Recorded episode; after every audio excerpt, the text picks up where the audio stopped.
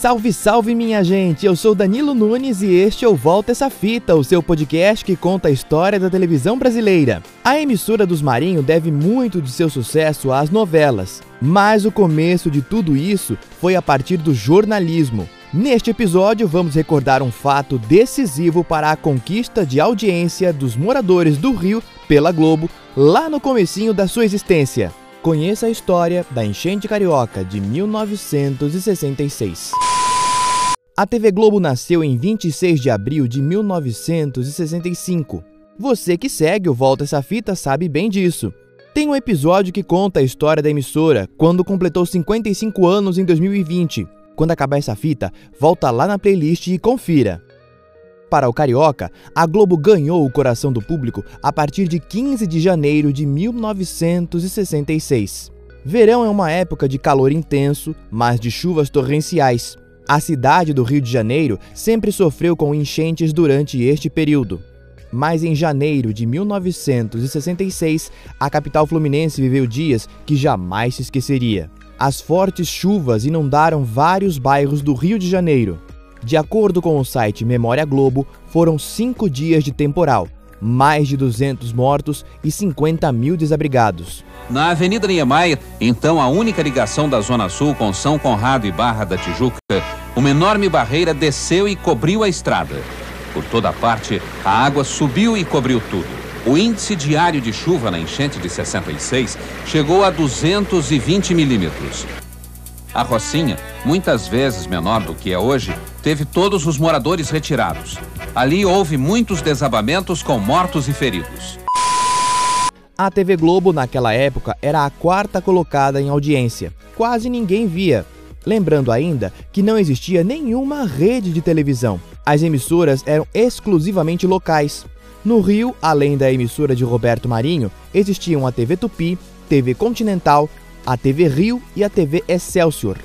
Os tempos eram outros. Já existia o videotape que permitia gravar programas, porém ainda tinham muitas atrações ao vivo. No entanto, o forte das programações eram os shows, programas de humor e novelas. Os telejornais produzidos por terceiros, como o Repórter Esso, tinham pouco tempo no ar.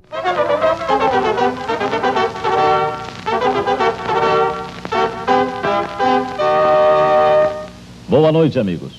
O domingo vai ser marcado por instabilidade do tempo, segundo o escritório de meteorologia. O tempo bom com nebulosidade ao início passará instável. Hoje, na Guanabara, os termômetros assinalaram a temperatura máxima de 32 graus e meio no Engenho de Dentro e a mínima de 17 graus e meio em Santa Teresa. O Jornal Nacional, quando estreou em 1969, tinha apenas 15 minutos.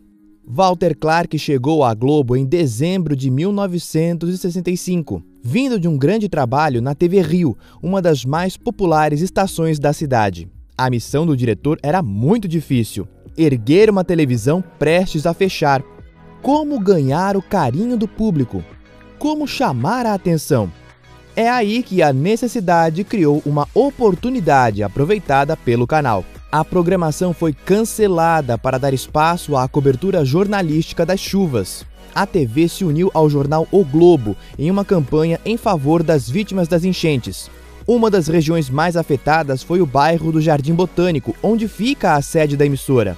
Armando Nogueira, que foi o diretor de jornalismo responsável pela implantação dos principais produtos informativos da Plim Plim, como o Jornal Nacional, o Jornal Hoje, o Jornal da Globo e Bom Dia Brasil, conta como Walter Clark agiu diante das águas correndo na porta do canal.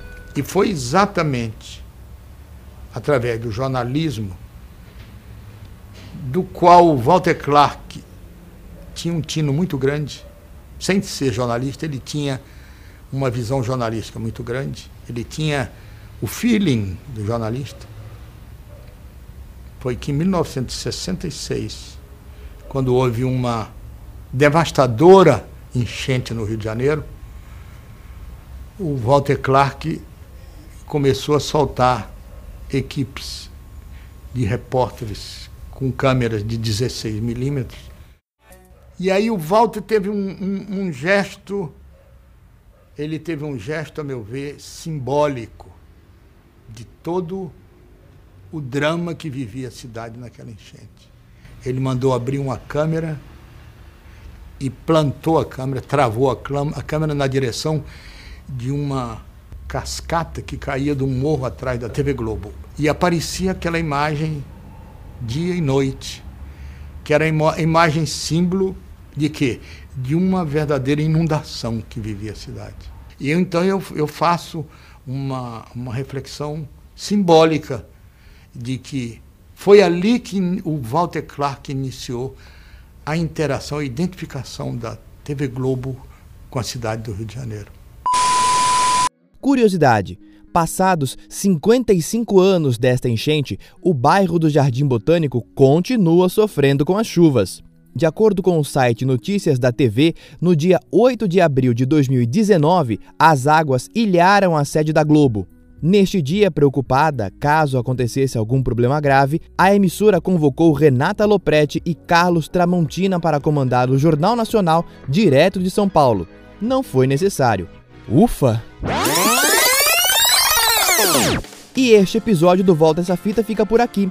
Se você gostou, assina, curte compartilha. Avisa para todo mundo que tem um podcast contando histórias da nossa telinha. Semana que vem eu tô de volta, hein? Com uma nova fita, ou melhor, uma velha fita.